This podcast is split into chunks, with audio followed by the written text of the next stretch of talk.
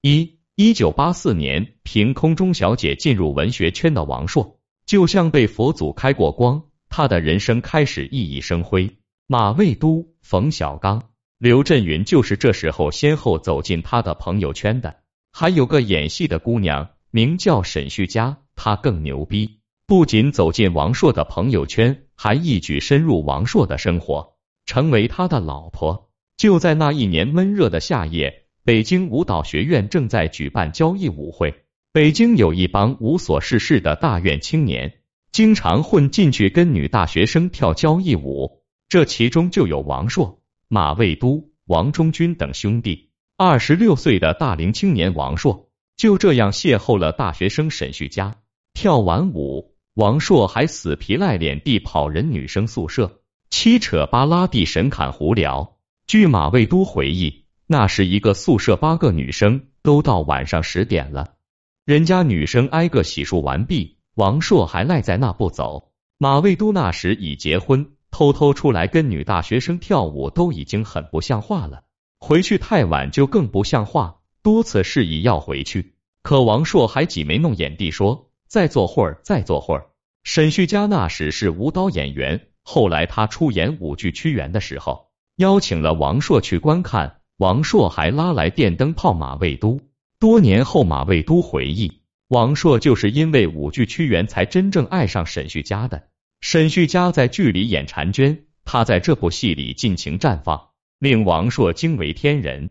舞剧中有个情节，婵娟往后来了个下腰，演屈原的老男人背对观众有个朝前俯身动作。王朔看了醋咕啦叽地说：“估计丫亲了个嘴儿。”从那天起，王朔发现自己爱上这姑娘了。这一年，十岁的徐静蕾才女气质尽显。其书法造诣已经相当地深了。徐父开了一家霓虹灯厂，灯箱上的字要靠人来写。为了降低成本，老爸没有另外请人，直接把这个重任交给了十岁的女儿徐静蕾。于是，徐静蕾的字挂遍了北京的大街小巷。最有名的是赛特商场和中央电视台后面梅地亚宾馆的霓虹灯，尤其是赛特商场几个大字。每个都有两米见方，功力毕现。当时一些看过徐静蕾书法作品的人都觉得这至少是一个五十岁的人写的。这一年曾被赞誉为金吉他的王父三十岁，他比王朔大四岁，在某师范大学教吉他。再过三年，他的女儿王子文就该面试了。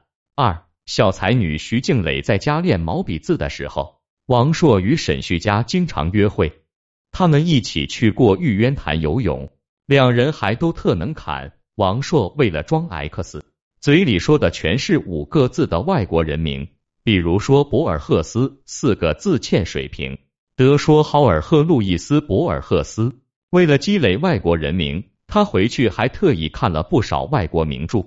那时沈旭佳大学毕业，是东方歌舞团的当家花旦，追求者甚众，有官二代，有富二代。还有比王朔还帅的小鲜肉，但王朔嘴皮子厉害，会逗人开心。当然，最重要的还是有才华。虽然发表作品不多，却是潜力股。那个年代，女孩比较单纯，像作家这样的文化人范儿足，逼格高。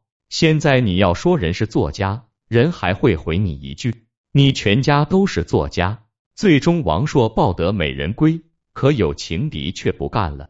跑到东方歌舞团找组织告状，说王朔是个流氓，品行恶劣，玩弄女性。东方歌舞团的领导吓坏了，找沈旭佳谈话，让他和王朔断绝来往。沈旭佳明谢了组织关心，依然和王朔来往密切。组织上没办法，只好作罢。毕竟王朔还没恶劣到成为阶级敌人。泡妞约会都是需要钱的。想发展成长期泡友更需要经济基础。王朔在那之前干过倒爷，开过出租车，还开过饭店，无一不以失败告终，只好把希望全寄托在写小说上。偶尔拿到一笔稿费，就给沈旭家买东西。那时多数倒爷都没有职业道德，竟卖些假冒伪劣商品。王朔给沈旭家买的高筒皮靴跟儿竟然是歪的，买的衣服也不合身。但这一点也不妨碍沈旭家的美丽。王朔说：“沈旭家在我眼里浓妆家、淡妆一家，即使蓬头垢面，依旧不掩国色。”一九八五年，当代第六期发表了一篇小说《浮出海面》，写一个社会青年和跳舞姑娘甜蜜而惆怅的爱情故事，作者署名王朔、沈旭家。三一九八六年，王朔又发表了一篇小说，一半是火焰，一半是海水。腰包鼓起来的同时，腰板也硬了。缝裤子就是这一年走进王朔的朋友圈的。王朔出门组局喜欢带上冯小刚、魏毛，之前一起混的叶京是兄弟发小，走出去至少得平起平坐。后来一起鬼混的马未都是编辑，很多小说得靠他推荐发表，或靠他结识其他编辑，所以跟他一起还要带点尊重。而冯小刚简直是他一迷弟，不管什么局有个专业吹捧自己的迷弟，能彰显自己身份。抬高自己地位。虽说冯小刚身板弱不像马仔，但他嘴巴好使。再说了，毕竟混的是文化圈，不是黑社会。多年以后，冯小刚出版了一本自传，他写遇见王朔那是抬头望见北斗星。冯导这张嘴真不愧是小钢炮，对人可以把你对到十八层地狱，吹人可以把你吹到银河系。一九八六年，王朔写了一篇橡皮人的小说。这篇小说是他创作的《分水岭》。开篇第一句话就是：“一切都是从我第一次已经时开始。”稿子给了马未都，马未都一读，太特么牛逼了，赶紧拿给主编。主编也说好，但第一句话太少女不宜了，得拿掉。正巧刊印那天，马未都在印厂值班。他冒着被开除的风险又给加回去了。好在发行后没几天，小说选刊要转载也没删这句，他就这么保留了下来。小说选刊在那时是非常牛逼的刊物，王朔的小说被转载，宣告主流文坛对他的认可。四一九八七年，王朔趁热打铁，接连发表了《枉然不共人莫余毒》《顽主》等作品。开始奠定他在文坛中的地位。王朔接连发表一系列作品之后，批判的声音来了。有人说他笔下的男主角没有社会正面意义，甚至有女编辑说：“我可不敢跟王朔约稿，我去了，他要是强奸我怎么办？”王朔听了，嘴一咧：“你怎么那么瞧得起自己呀？”经段子手艺炒作，王朔更火了。可他越火，沈旭家越忧心忡忡。他对王朔说：“我真不想让你出名，我真希望咱们老像现在这样。”三十一年后，有个社会青年 GAI，当他越来越红的时候，他女朋友就跟那时的沈旭家一样，没有安全感，害怕自己配不上，或者说 hold 不住。G AI 比赛完就把女友升级成老婆了。王朔也一样，一九八七年。他和沈旭佳结婚，时年二十七岁。这一年，徐静蕾十三岁，因书法专长，被保送进北京朝阳区的一所中学。那时的她已是全校闻名的才女，对沈旭佳尚未构成威胁。这一年，王子文降生到这个叵测的世界。五一九八八年是中国当代文坛最重要的一年，也是王朔生命中最重要的一年。这一年，陕西三驾马车如日中天。四十岁的路遥平影响几代人的巨著《平凡的世界》荣获茅盾文学奖。四十七岁的陈忠实在南以白鹿原北临灞河的小村落里种下一棵法国梧桐，随后开写《白鹿原》。三十七岁的贾平凹的长篇小说《浮躁》在美国获得飞马文学奖。这一年。三十四岁的莫言也已崭露头角，小说《红高粱》改编的同名电影在柏林电影节获得金熊奖。这一年，文坛兴起了先锋派五虎将：余华、苏童、马原、洪峰、格非，号称先锋五绝。这一年，刘震云继塔扑之后，接连发表多篇小说，开始走进王朔的朋友圈。在这个群雄并起的年代。王朔的人生却登上了巅峰。他的小说《顽主》一半是火焰，一半是海水，浮出海面，橡皮人等，不约而同被拍成电影。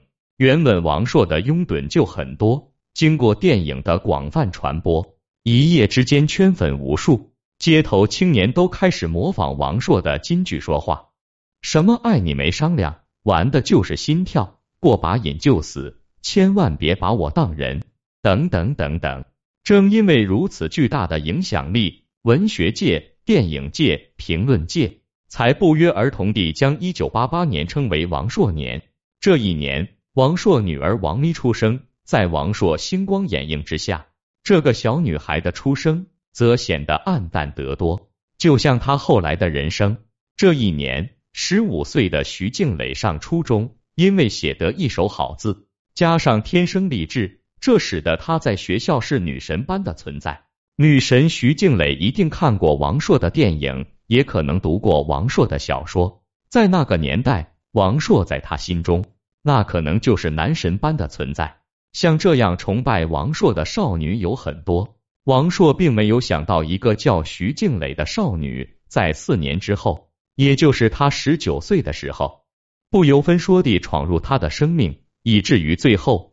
把他的发妻沈旭佳，那个浓妆家、淡妆一家、蓬头垢面、不掩国色的女子，都逼得远走美国。六，如果真有旺夫一说的话，沈旭佳真的很旺王朔。婚后的沈旭佳相夫教女，丈夫在外指点江山，激扬文字。九十年代初，王朔的小说创作迎来高峰，《我是你爸爸》过把瘾就死均发表于这个年代。同时，所有搭上王朔这个大 IP 的电视剧全部走红，渴望编辑部的故事和后来的北京人在纽约概莫能外。而王朔身边的人也开始逆袭，冯裤子的人生就在这时逆袭的。一九九二年拍摄电视剧《北京人在纽约》时，冯小刚已跻身副导演行列了。一九九二年，风光无限的王朔出版了四卷本文集，首印八万册。那年头，也就文坛六大腕鲁郭毛巴老曹能出文集活着的作家里，尤其年轻作家还没谁敢出文集的。一时间洛阳纸贵，王朔也飞升海外。一九九四年，王朔的不可一世目空一切变本加厉，他一度以为整个中国电影圈都是他家后花园。于是，王朔和冯小刚合伙开了家电影公司，名曰好梦电影公司。是的，这对兄弟确实都做着不怀好意的梦。刘震云作为第三者，开始插足王朔和冯小刚之间。就在这一年，王朔认识了正在北京电影学院读大二的徐静蕾，并运用自己的资源推徐静蕾上位，出演了电影《同桌的你》。一个学表演的女孩，碰到这么一个有才华的、横跨文化圈、娱乐圈的大咖。不抱紧大腿早出道，等毕业后还是会被各路娱乐圈大神潜规则，迟早要被潜规则的找到大腿就趁早。冯小刚看在眼里，口水流在心里，在他眼中，王朔是人生赢家，家里老婆带孩子，外面还养个女学生撑门面。所谓近墨者黑，冯小刚也开始四处物色猎物，因为形象问题，女大学生看不上。最终便找到一个二十七岁、刚被同居男友王志文赶出来的徐帆。原本徐帆是看不上冯小刚的，但自己年纪吧也大了，圈内多数人知道他是王志文前女友，再加上王朔从中调停，最终只好将就了冯小刚。这哥俩可真是好得穿一条裤子的节奏，不但一起开公司，连出轨都争先恐后。自此。十九岁的徐静蕾开始登堂入室，像一头砰砰乱跳的小鹿，一头扎进了王朔的怀抱。而出轨的王朔和冯小刚也不同程度地受到命运的惩罚。七，王朔出轨徐静蕾的时候，女儿王咪六岁。沈旭佳并不是没感觉到女人第六感灵光得很，但他一直不动声色，为了女儿不吵也不闹，颇有大将风范。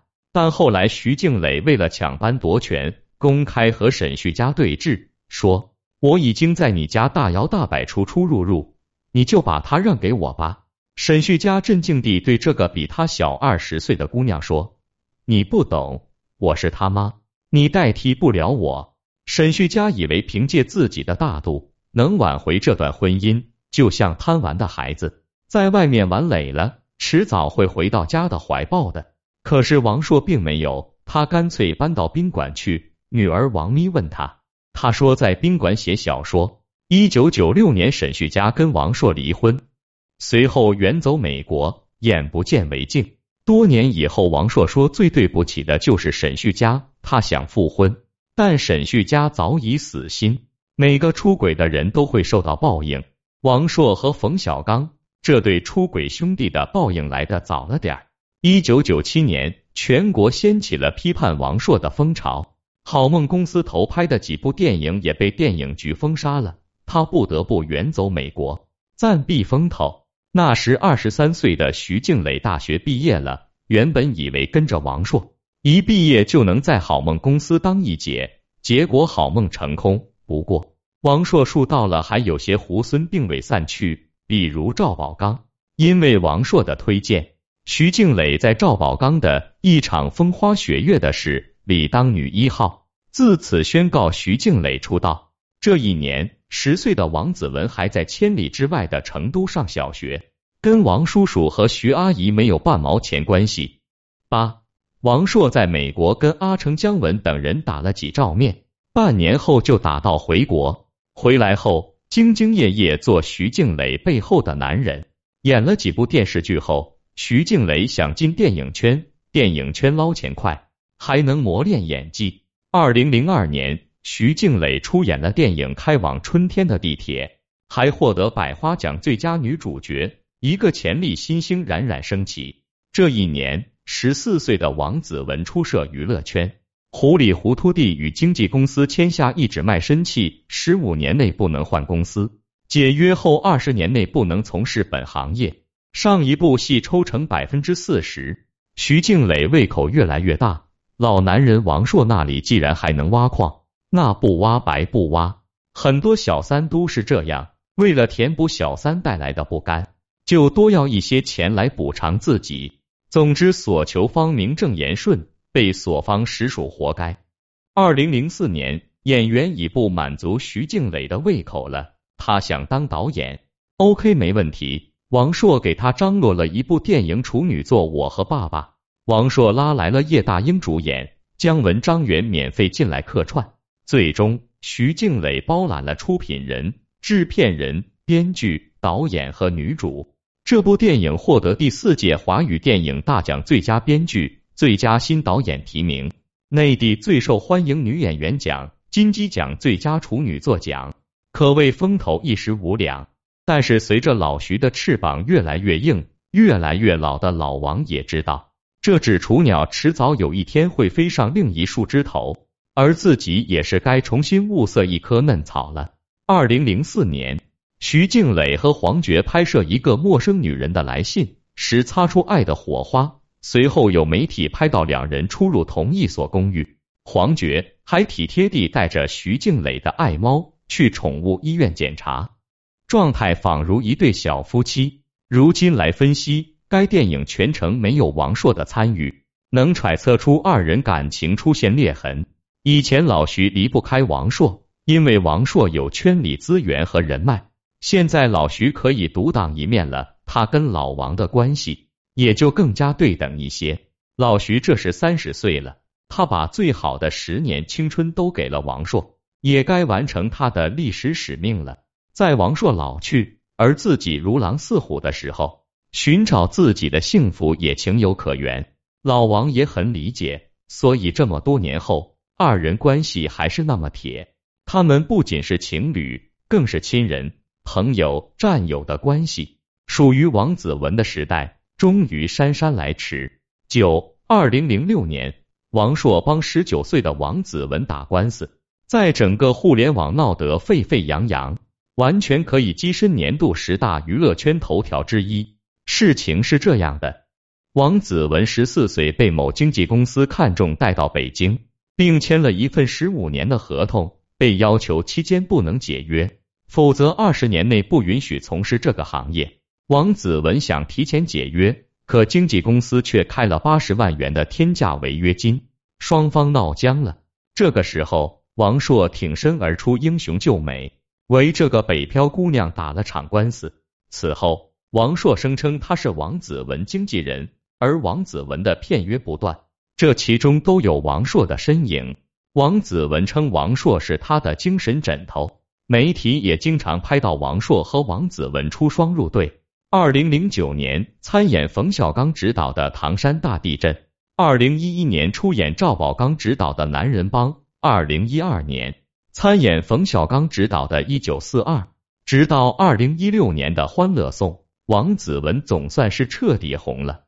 这期间又是十年，这十年间，徐静蕾跟很多男人传过绯闻，包括成龙。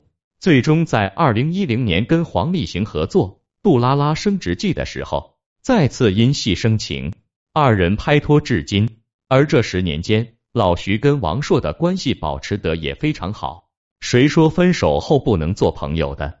他们分手后还能做红颜知己。老徐送王朔别墅，见王朔没钱，请他写有一个地方只有你知道的剧本。而王子文也和吴永恩在节目里双宿双飞，狗粮撒了一地。他甜蜜的故事里早已没有了王朔的身影。如今，王朔已经六十四岁了。身边如果再出现一棵倒霉的嫩草，不知他还吃不吃得动。